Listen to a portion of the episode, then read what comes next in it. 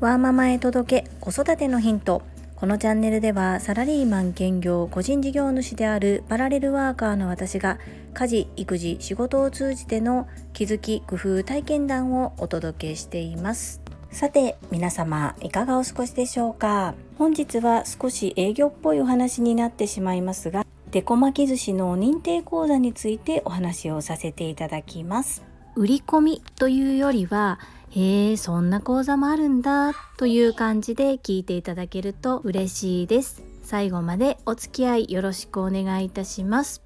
私はサラリーマン26年目のパラレルワーカーです。パラレルワーカーとは複数の業種の仕事をしている人のことを言います。サラリーマン傍ら個人の活動をしておりまして、そのうちの一つで料理教室を開催しております。料理教室としてやりたいことは私の中にいくつかあるのですが、今メインでさせていただいているのがオンラインでのデコ巻き寿司教室です。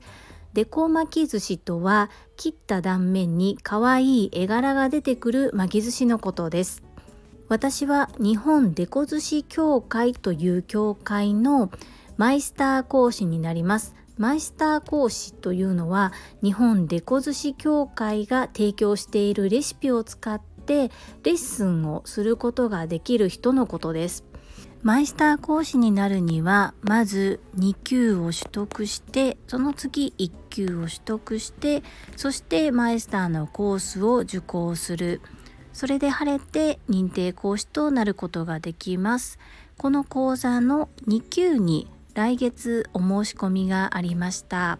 実は私が認定講座を開催するのが今回が初めて。そしてこの2級講座はオンラインで開催します。コロナが日本に上陸する前までは各認定講師は100%対面でレッスンを行ってきました。私が認定講師になって自分で活動を始めようとして少し経った頃にコロナウイルスが上陸してきたため私はリアルのレッスン回数よりもオンラインのレッスン回数の経験の方が多い人となります。カルチャーセンターなどでレッスンをされていた先生方は全くレッスンができないような日も続きました。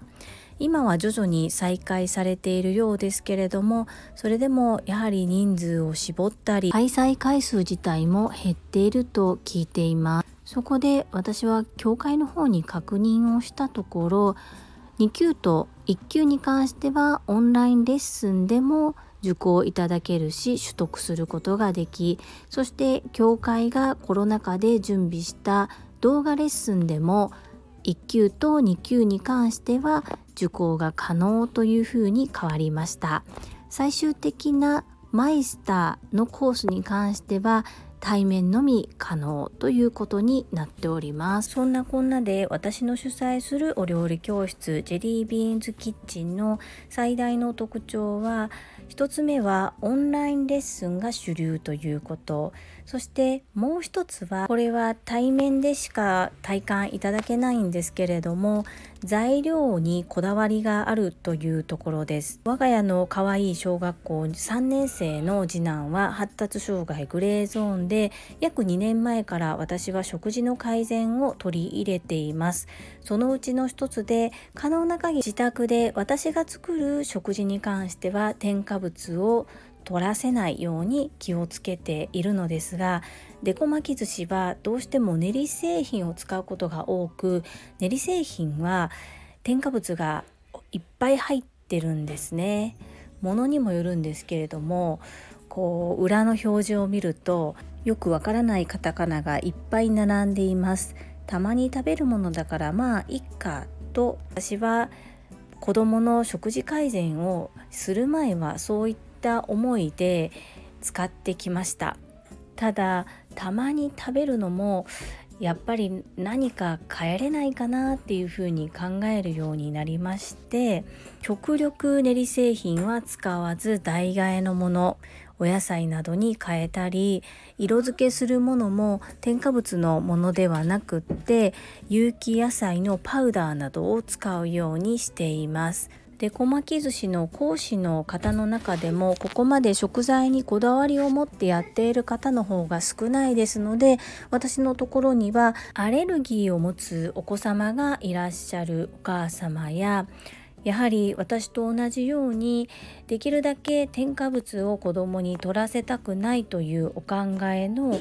お母様。そしてビーガン子育てを取り入れられている方などからお問い合わせをいただくこともあります。作っている時は工作みたいに楽しくそして切ったらとっても可愛くってそして写真を撮っても映えるし食べても美味しいでこ巻き寿司。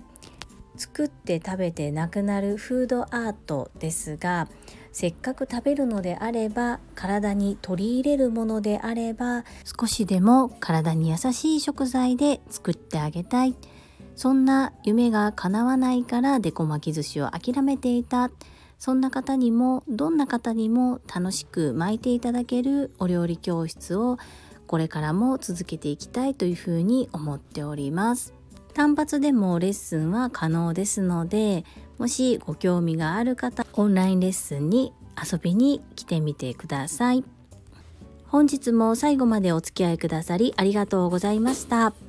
最後に一つお知らせをさせてください。タレントの美容研究家忍者みやゆうさんの公式 YouTube チャンネルにて私の主催するお料理教室ジェリービーンズキッチンのオンラインレッスンの模様が公開されております。